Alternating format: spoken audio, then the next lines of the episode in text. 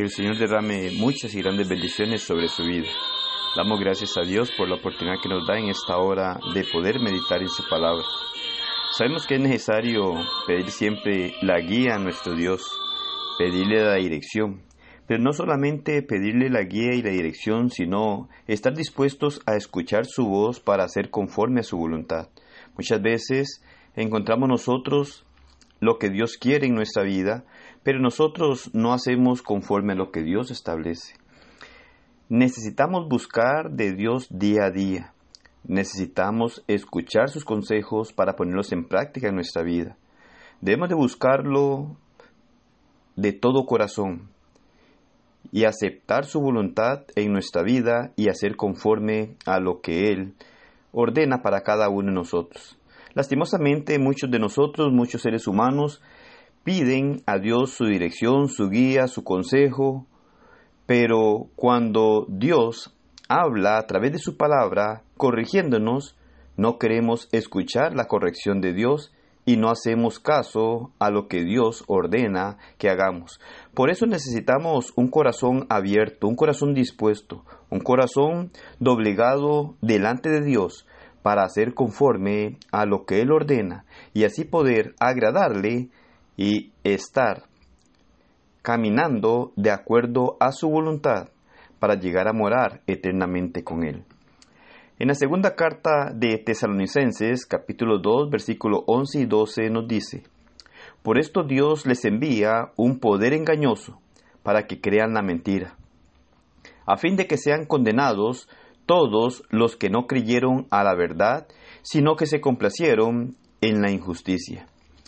Muchas personas viven en una fantasía.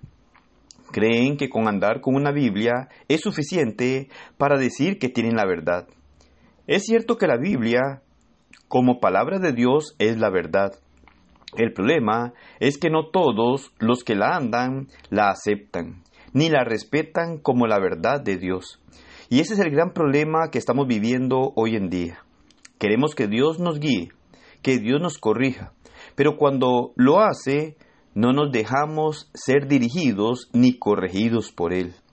La palabra de Dios debe ser respetada, se debe reconocer como la verdad de Dios y se debe obedecer porque es la autoridad de Dios para guiarnos en nuestra vida. Cuando la persona no respeta la palabra de Dios, cuando empieza a tergiversarla y a enseñar lo que Dios no ha ordenado, tiene un gran problema con Dios. A Dios no le agrada que no se le respete. Dios nunca ha querido engañar a nadie.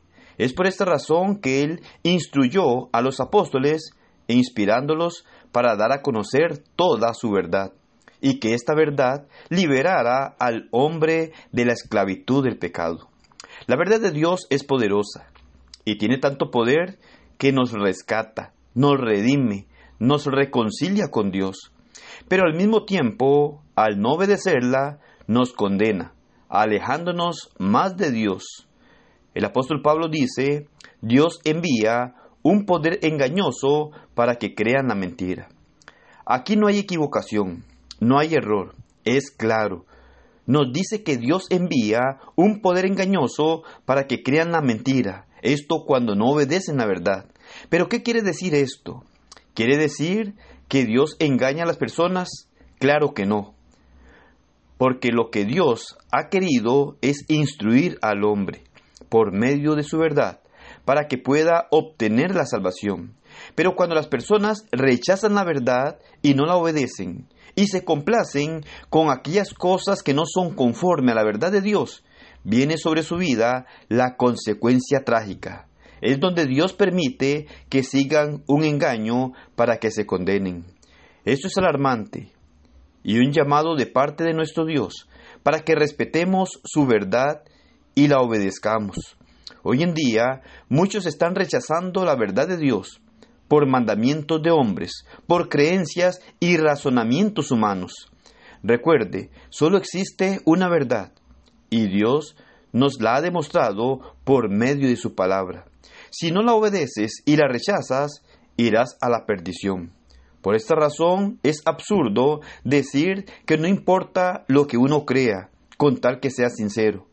porque usted puede ser muy sincero, pero si su sinceridad no va de acuerdo a la verdad de Dios, estará siendo sinceramente desobediente a Dios. Esto solo podrá traer castigo eterno para tu vida. Es ahí en donde comprendemos que hay necesidad de poner mucha atención a la palabra de Dios. Claro, pedirle de corazón que nos ayude, que nos guíe, que nos oriente, que nos rescate cuando estamos en un mal camino. Pero no es solo el deseo de pedirle esto, sino de estar decidido a escuchar su corrección, a escuchar su guía, para aplicarla a nuestra vida y hacer los cambios necesarios que tengamos que hacer. Solo así tendremos la esperanza de ir a morar eternamente con Él.